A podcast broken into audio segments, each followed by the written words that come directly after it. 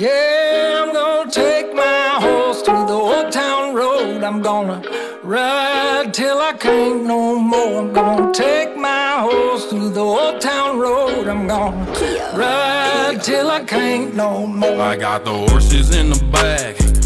Vamos lá, sejam bem-vindos a mais um episódio do nosso podcast Não Precisa Copiar. Hoje, um episódio que não tem relação com o PET, felizmente, porque o PET está atrasado, graças à nossa competentíssima gestão do governo do estado de Minas Gerais. O segundo volume do PET está atrasado duas semanas, então essa semana a gente tem uma liberdade para falar do que a gente quiser aqui no nosso programa e por conta dessa liberdade toda a gente conseguiu ter a oportunidade de convidar uma mestranda em filosofia que estuda com muito mais profundidade o tema que a gente quer falar essa semana, a senhorita Dani Brinatti. Seja bem-vinda, Dani. Obrigada. É, se quiser se apresentar para os nossos queridos alunos, falar alguma coisa sobre você, por vontade. Ah, oi, prazer. Eu faço mestrado na UFJF, eu estudo especificamente o sofista Gorges de Leontini, mas hoje eu vou estar falando com vocês sobre os sofistas no geral e o Sócrates, mas isso a gente vai olhar mais adiante. E acho que é isso. Show de bola. Pedro, Rodrigo, vocês também estão aí, também aí com a gente? Olá. Seja bem-vindo, Dani. Olá, Dani. Olá. Então vamos lá. Gente, pra quem não sabe, a Dani também é da paróquia do Fagner. Não é da minha paróquia, ela é da mesma religião que eu, mas não da minha paróquia. Ah, sim. Paróquia é São a dois- igreja que a gente frequenta. São dois cruzados de Cristo aí. esses jovens. Não sei qual a relevância dessa informação, já que eu dou aula há dois anos e alunos meus não sabem que eu sou católico, mas o Pedro faz questão de lembrar agora. Os alunos saberem que todas as informações que eles vão ver aqui vai ter um filtro, né, do catolicismo. filtro da Suma Teológica, Aham, tá bom. Vai ter sim, com certeza. do Dr. Angélico Samar de Aquino. Você fala a sua religião para os seus alunos, Pedro? Não, não. Você fala que você é maçom para os seus alunos, Pedro, porque agora eles vão saber. Informação eu sou demolei. É, Ah, você é- chega na aula e fala, eu sou demolei. Você manda esse demolei para os seus alunos evangélicos demolei- achar que você é servo do demônio. a Ordem Demolei não é uma religião, né? é um grupo jovem que, que cunho filosófico é, e autoaperfeiçoamento. Todo satanista diz que não é uma religião também, mas vamos lá. Que é um culto filosófico de estudos. Que mata bode, você fala isso? Só que dessa vez é verdade. Não, não tem, nunca matei nenhum bode. Porco já. Porco eu já matei, mas não por causa da Ordem Demolei. Vamos em frente.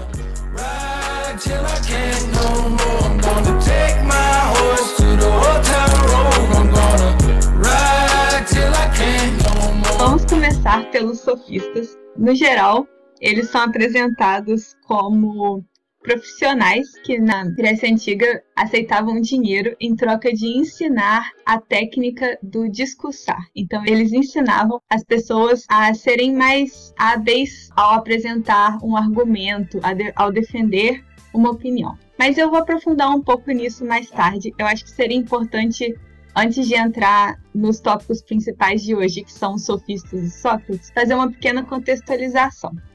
A contextualização tem duas partes principais. Eu vou falar rapidamente sobre um grupo de filósofos que são chamados de pré-socráticos ou filósofos da natureza, e vou falar um pouco do contexto da Atenas democrática que auxiliou ao movimento sofista de ganhar força.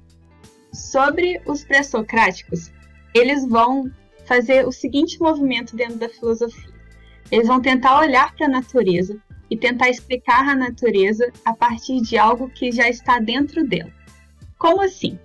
É, os gregos, ao- antes, ao olharem para a natureza, tentavam explicar os seus fenômenos a partir de algo externo a ela.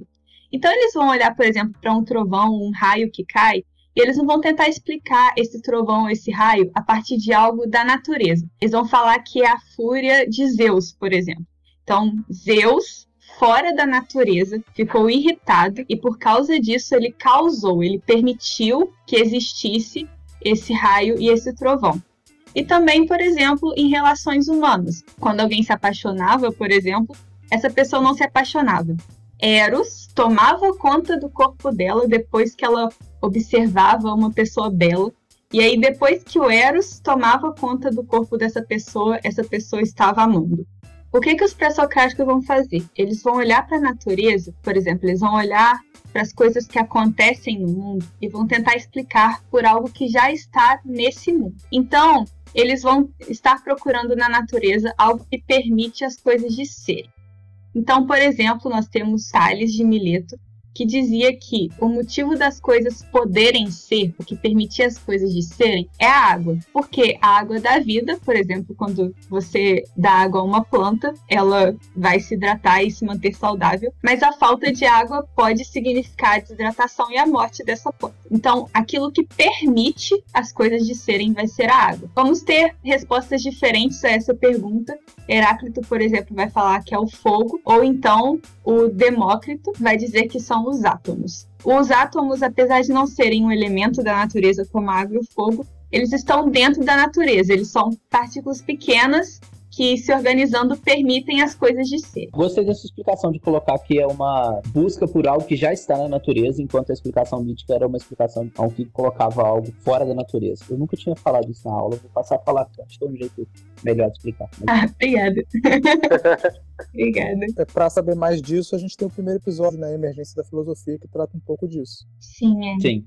Então nós temos agora uma situação histórica. Vamos tentar entender como que a Atenas democrática ajudou a emergência ou a, o ganho da força desse movimento. É, a gente pode entender isso exatamente pelo sistema político deles, que era a democracia. O que, que a democracia permite? É, nas assembleias, é, elas eram compostas por vários homens de opiniões diferentes.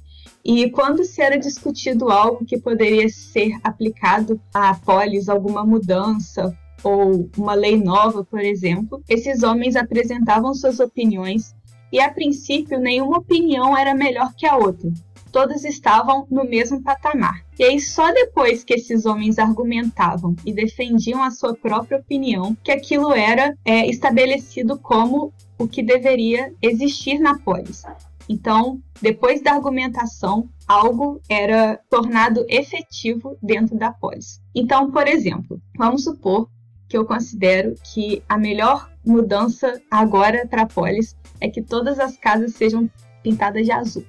E o meu colega acha que todas as casas deviam ser pintadas de verde. Não tem uma opinião mais certa. Não tem como saber se a gente devia pintar de azul ou de verde as casas da pós. Então, o que que eles faziam? Como essas duas opiniões estão no mesmo patamar, nenhuma é melhor que a outra, os dois vão argumentar em cima da sua opinião e vamos supor que quem acha que as casas deviam ser azuis argumenta melhor. Então ele vai convencer mais homens, e aí a partir do momento que ele convence mais homens, as casas vão ser pintadas de azuis e a opinião dele vai se tornar real. As casas vão ser azuis em Atenas.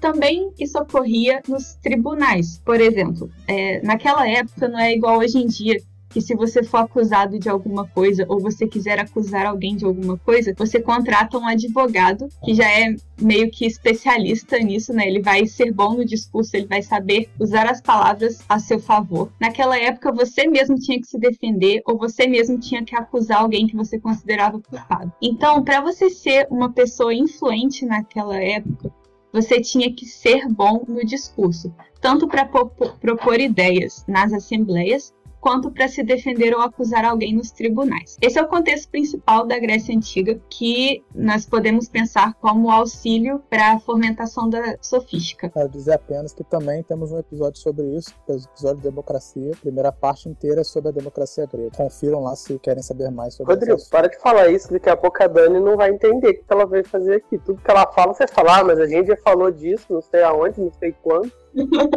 Negativo. Ela está fazendo uma preparação, preparação, um contexto que nós desenvolvemos já. Então é bom a gente lembrar. Para defender o Rodrigo, eu acho que é o seguinte: a gente, o que a gente está tentando fazer, Pedro, é estabelecer para os alunos que existe um, um fio condutor nos nossos episódios, embora não exista um fio condutor no PET, que é o tanto crítico. Mas uma maneira da gente fazer uma ligação entre surgimento da filosofia, contexto grego, democracia e mais alguma coisa, essa é a escolha ideal, falar sobre Sócrates e aí eles aproveitam alguma coisa que eles já aprenderam nos outros episódios. Então é isso aí, Dani. Você não pode fazer uma piadinha aqui nesse programa, mas não, que junta todo mundo pra te resenhar aqui, criticar, fazer uma dissertação contra você.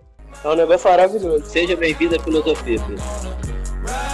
till I can't no more. I'm gonna take my horse to the town road.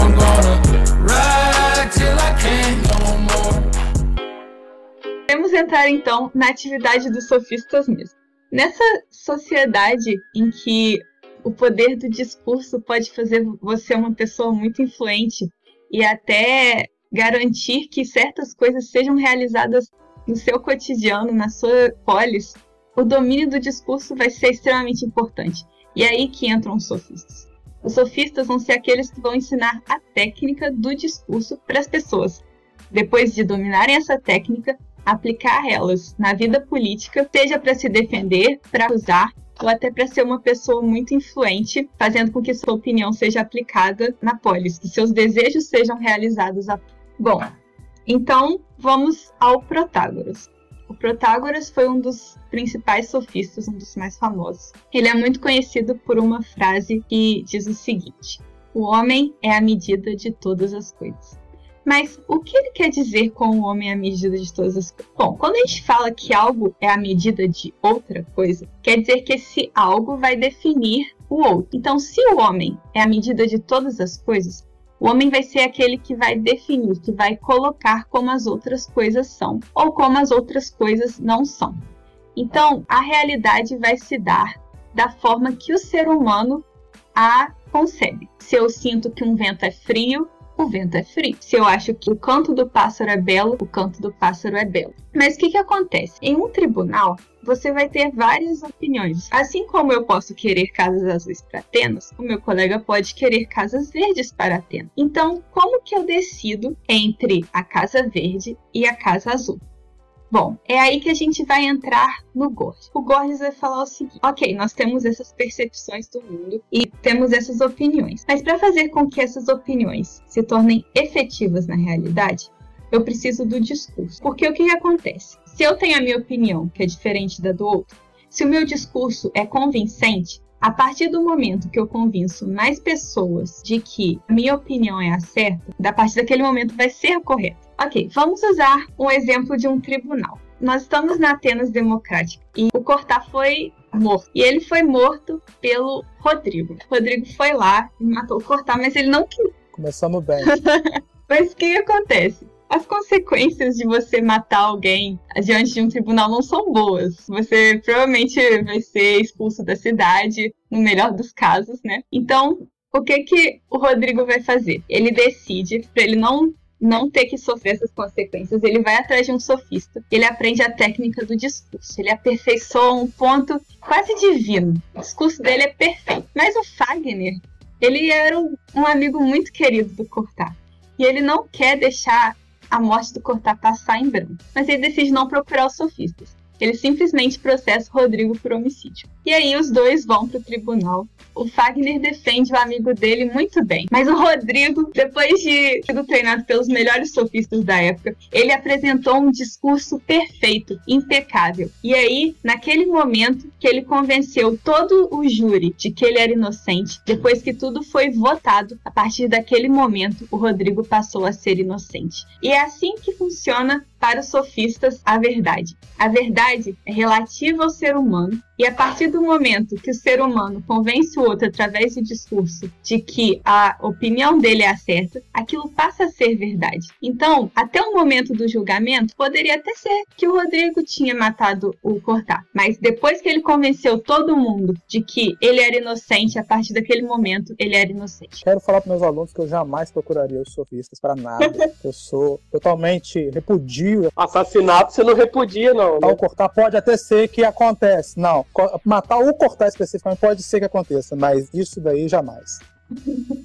Ô Dani, geralmente eu dou um exemplo, queria conferir com você se é um bom exemplo. Ah. É, você falou dos advogados, eu, eu, costumo dar o exemplo justamente dos advogados como os nossos sofistas modernos, pelo menos na atividade que eles estão. Nós temos o advogado e o promotor, cada um defendendo uma verdade, entre aspas, e tentando convencer o júri e o juiz que a sua verdade é a verdade. É, ou, de alguma maneira, tem que vencer essa, essa disputa. E que o direito, então, pelo menos para a atividade do advogado e do promotor, ao meu ver, de acordo com essa, os filmes americanos que a gente assiste, existe. Eles não estão muito preocupados com a verdade por trás, se matou, se não matou, se a acusação é válida ou não. O juiz está preocupado com isso, mas não o promotor e o advogado. Está correto? Sim, é, de certa forma sim, porque essa concepção de que você não está preocupado é, com a verdade mesmo, mas sim convencer o outro de que sua opinião está certa, vai de acordo com o pensamento dos sofistas. Nesse sentido que não importa se o Rodrigo matou ou não cortar, eles vão ensinar o Rodrigo a discursar bem, falando que ele é inocente mas eu acho que é importante destacar que os sofistas não eram conhecidos por defender os outros independentemente da realidade ou não. Eles eram conhecidos por ensinar uma técnica, e aí depois que você aprende essa técnica do discurso, você é responsável pelo que você faz com ela. Nessa esteira aí do advogado, uma vez eu estava conversando com um e ele falou que o maior erro que uma pessoa culpada pode cometer é mentir para o próprio advogado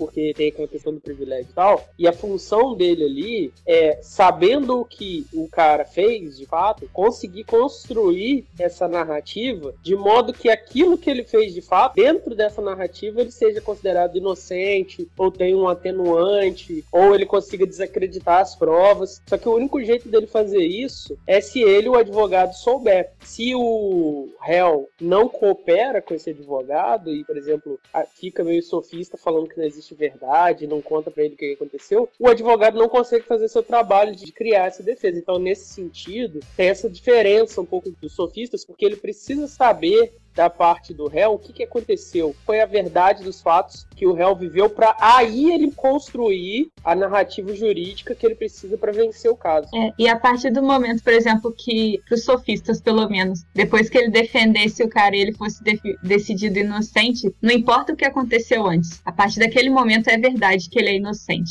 E não necessariamente hoje em dia a gente pensa isso. A gente pode pensar que teve algum caso que o júri foi injusto e considerou inocente alguém que era culpado.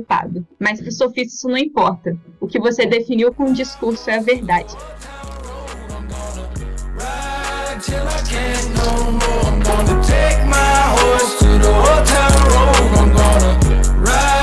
E a gente tem os Sócrates. Sócrates é uma figura que ficava passeando por Atenas, ia na praça, na academia, e aí ele via umas pessoas conversando, interferia na conversa e começava a implicar com todo mundo. Mas o que, que ele falava? Ele olhava para esses sofistas que achavam que o ser humano que dizia, o ser humano é aquele que decide o que a realidade é. O ser humano, através do discurso, é aquele que constrói a realidade. E só que vai olhar para eles e falar assim: vocês são muito pretensiosos. Você acha mesmo que você que vai definir se o canto do pássaro é belo ou não, ou se, sei lá, se o vento é frio. Não, isso é muita pretensão. E aí o Sócrates vai propor uma coisa que ele considera mais importante de toda a filosofia dele. Ser humano tem que reconhecer os próprios limites. E nisso a gente tem a frase do conhece-te a ti mesmo. Sócrates vai falar que o ser humano, antes de qualquer atitude com relação ao mundo, ele tem que conhecer os seus limites com relação a esse mundo. Será que eu conheço alguma coisa? Será que eu posso conhecer alguma coisa? Se eu posso, como eu conheço essa coisa? Essa é a importância do conhece-te a ti mesmo, reconhecer os seus próprios limites com relação ao mundo. Mas como que você chega como que você se conhece? O Sócrates vai falar que o autoconhecimento se dá através do diálogo. E o Sócrates seria esse que ajudaria nesse autoconhecimento, ele sendo interlocutor desse diálogo. Então, o que, que ele fazia? Estava lá na praça ou na academia, e ele chegava para um grego que tinha certeza que tinha verdade. E aí, vamos supor, ele encontra com um sofista. E aí ele olha para o sofista e fala: Fulano, grande sábio de Atenas, homem muito melhor do que eu, por que você não compartilha o seu grande conhecimento comigo? Mas quando ele faz esse elogio ao sofista, ele está sendo irônico. Essa é a parte da ironia. Sócrates usa isso para poder fazer com que o interlocutor dele seja dócil, para que o interlocutor se sinta confiante de apresentar para Sócrates exatamente a opinião que ele acredita, para que Sócrates, junto com ele, possa testar se essa opinião é verdade ou não. Só que o que acontece? Sócrates faz isso através de perguntas. No que ele começa a questionar a opinião do outro, esse outro acaba caindo em contradição. Ou seja, essa opinião primeira que ele tinha não corresponde à realidade, ela não é verdadeira. E aí, esse interlocutor do Sócrates cai em aporia. O que é aporia? É quando você está sem saída. É o que acontece quando você acredita numa coisa a sua vida inteira e aí chega um momento que você percebe que não é verdade. É como se o chão saísse debaixo dos seus pés. Você não sabe o que fazer. E aí, a partir desse momento, Sócrates diz que você chegou no ponto da maêutica. O que é a maêutica? A maêutica é quando você dá luz à verdade. Você vai buscar a verdade dentro da sua alma. E isso sempre com o interlocutor, sempre dentro de um diálogo. Mas qual a importância para Sócrates? Independentemente dessa busca pela verdade antes dela, buscar a verdade é muito importante para Sócrates, mas antes dela, você tem que primeiro reconhecer os seus limites. E aí a gente tem a frase famosa do Sócrates que é o só sei que nada sei. Esse só sei que nada sei representa esse momento que o chão sai debaixo do seu pé e aí você fica sem saber o que fazer. Você, a única coisa que você sabe naquele momento da poria é que você não sabe de nada. E isso é muito importante, porque é o momento que você reconhece os seus limites. E aí, nesse momento que você reconhece que você não sabe de nada, você não tem nenhuma opinião falsa mais. E sem nenhuma opinião falsa, você pode buscar pelo verdadeiro conhecimento. E a partir daí, nós podemos fazer uma diferença entre os sofistas, os Sócrates e os pré-socráticos que a gente relembrou brevemente no início do capítulo. Gente. O processo que o Sócrates vai conduzindo é, com as perguntas é um processo também direcionado, né? Ele não vai fazendo as perguntas e aí o, quem está conversando com ele vacila e cai em contradição. As próprias perguntas do Sócrates vão levando o discurso do, de quem está conversando com ele até a contradição. Então não é, eu acho que não é uma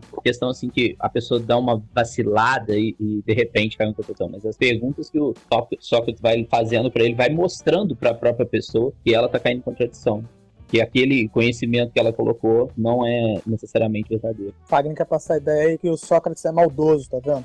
Exatamente.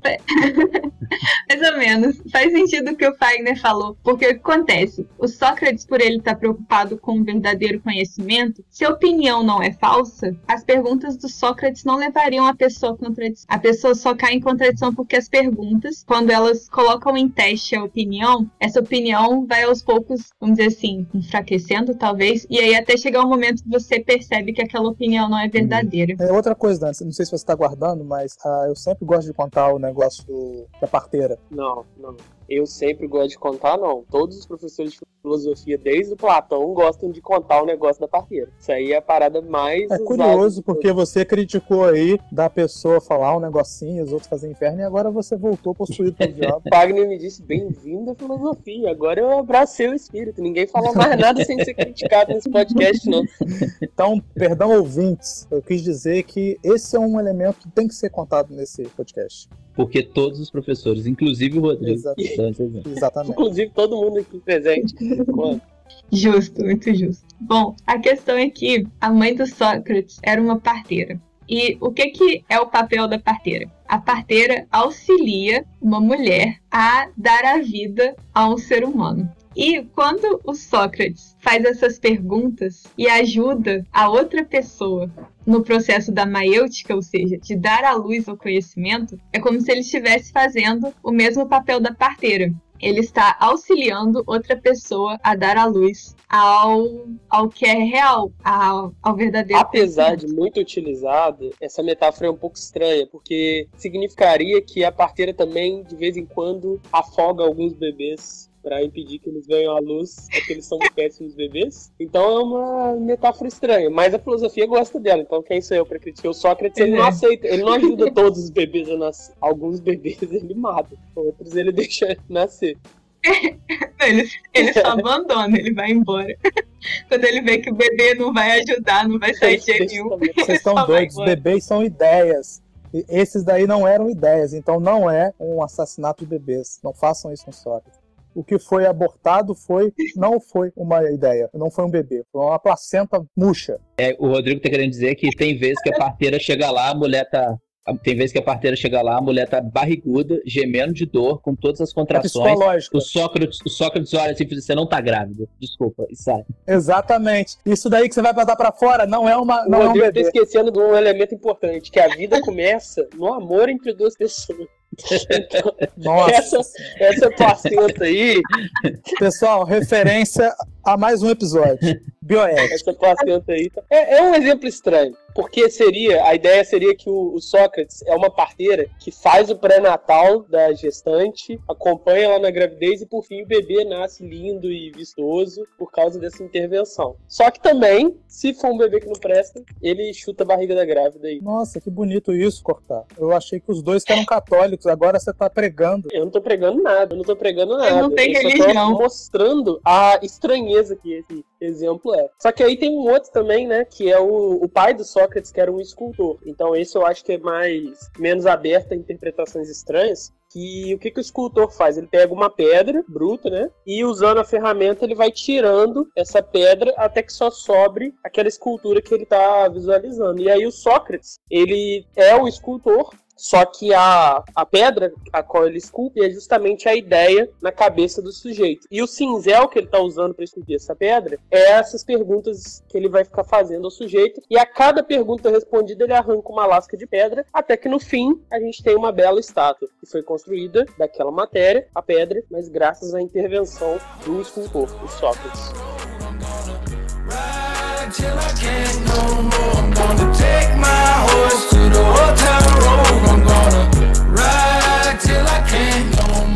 Bom, a partir disso, a gente pode pensar numa diferença dos primeiros filósofos que já foram comentados, que são os filósofos da natureza, ou os pré-socráticos, e os sofistas e os Sócrates. Qual é essa diferença que a gente pode pensar?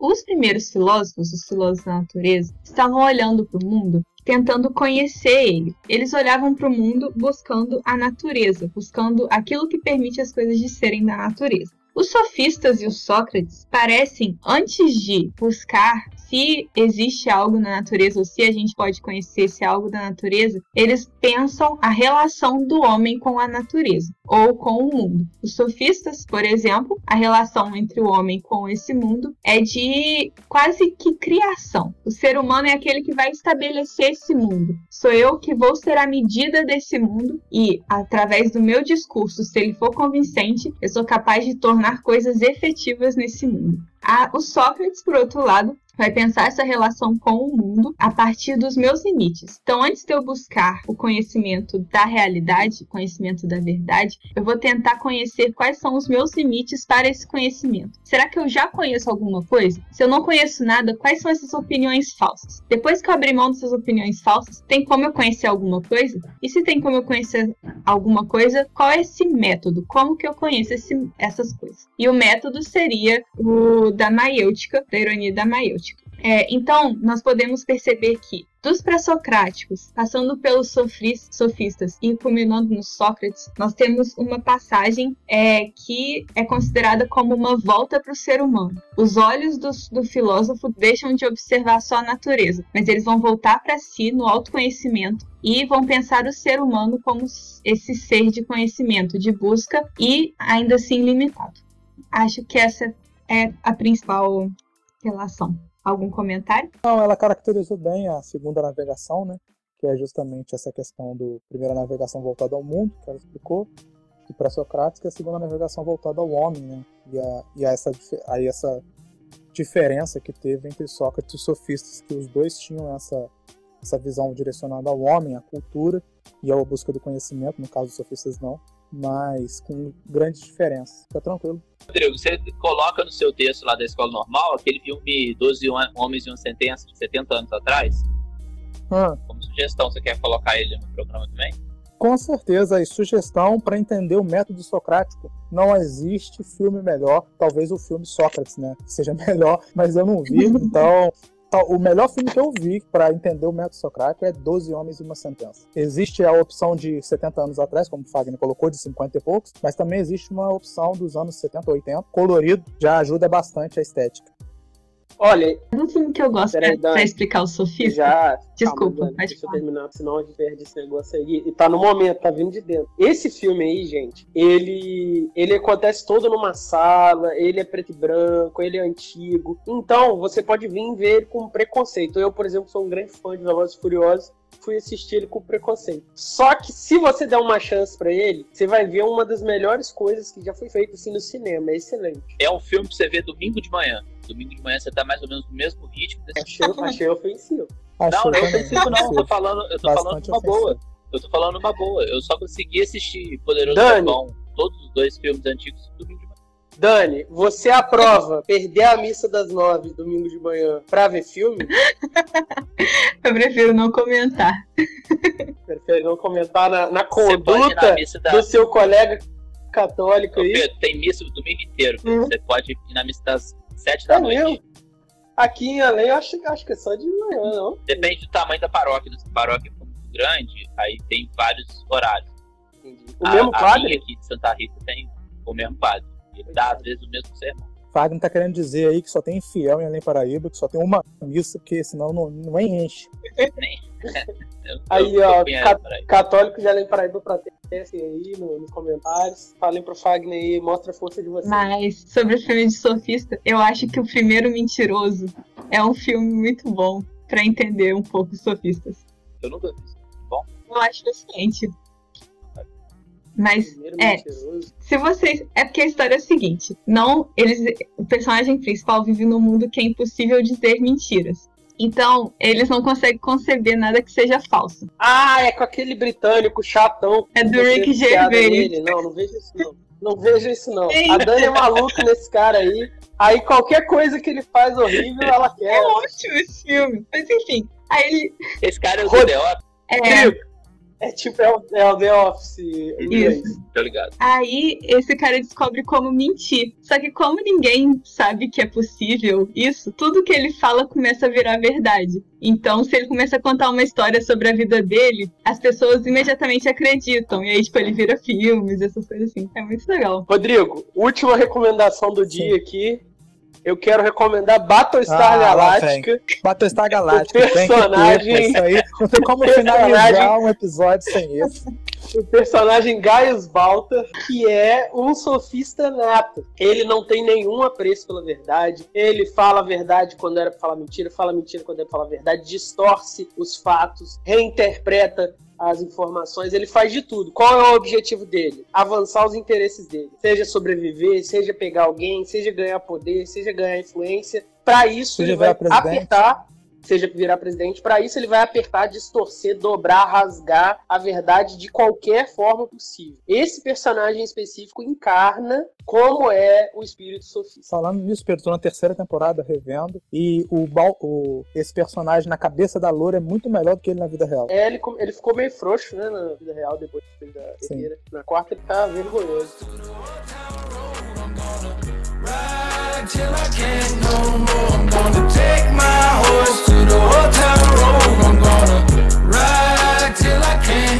Lê os comentários agora, tem um comentário do, do outro episódio lá. Primeiro é da Elizabeth Kaiser Teixeira. Show estudo produtivo é para levar como exemplo para o nosso dia a dia. Muito obrigado, Elizabeth. Como é que é o negócio? É um conteúdo, é um, O Pedro tinha que interromper até isso, né, cara? Eu não tenho o que interromper nessa Não, frase. peraí, que isso? Quem é essa pessoa? Eu sou um É ódio. sua, é sua aluna? Ô Pedro, eu não, eu não lembro, cara. Eu tenho pelo menos umas três alunos que chamam Elizabeth, mas eu não lembro o sobrenome dela. Eu tenho uma aluna chamada Kaiser, o sobrenome Kaiser, mas não sei se é sobrenome Elizabeth. maneiro, Kaiser. Ah, eu tenho vários sobrenome- alunos sobrenome Kaiser também, mas também parece que tem vários Kaiser. Mas os deles de lá são com I. Esse aqui é com E, Kaiser. É, então pode ser minha aluna. E o que, que Pode ela, ser seu aluno? o que, que ela é falou? E. Gostou do programa? Show, estudo produtivo é para levar como exemplo para o nosso dia a dia. Pô, maneiro. Obrigado, Elizabeth, aluno do Rodrigo, ou aluno Ou aluno de ninguém, né? sabe? Ou uma pessoa qualquer, Que a gente, ou aluno de ninguém. que a gente mandou. O segundo comentário é muito, muito mais complexo. É, o comentário em si é só muito bom conteúdo. Esse é o comentário. Mas a pessoa que assinou o comentário se chama Poliana. E nos, num dos programas que a gente fez, a gente deu o exemplo do livro da Poliana, que é uma menina chata que acha tudo uma coisa maravilhosa. Então, talvez essa pessoa que fez esse comentário, que é muito bom conteúdo, só esteja sendo irônico a gente, se passando pela Poliana, do livro da Poliana. E, na verdade, ela acha uma merda, ela só colocou muito bom conteúdo, porque ela é a Poliana que enxerga o lado bom de todas as coisas. Já que ela não tem sobrenome, não tem nada. Então, a gente vai considerar que é o, a Poliana livro ou é uma Poliana que realmente existe e? Ou então essa Poliana se manifeste aí pra ver que ela realmente se chama Poliana Manda aí, manda aí nome, CPF, número do cartão de crédito. Que a gente vai clonar e comprar, velho. Certinho, gente? Muito obrigado. Podemos ir embora. Valeu, Dani. Foi um prazer te ter Obrigadão, Dani, Obrigada pelo convite. Foi muito bom estar aqui. Até Valeu. a próxima. Até a próxima. Um abraço. É. Um abraço.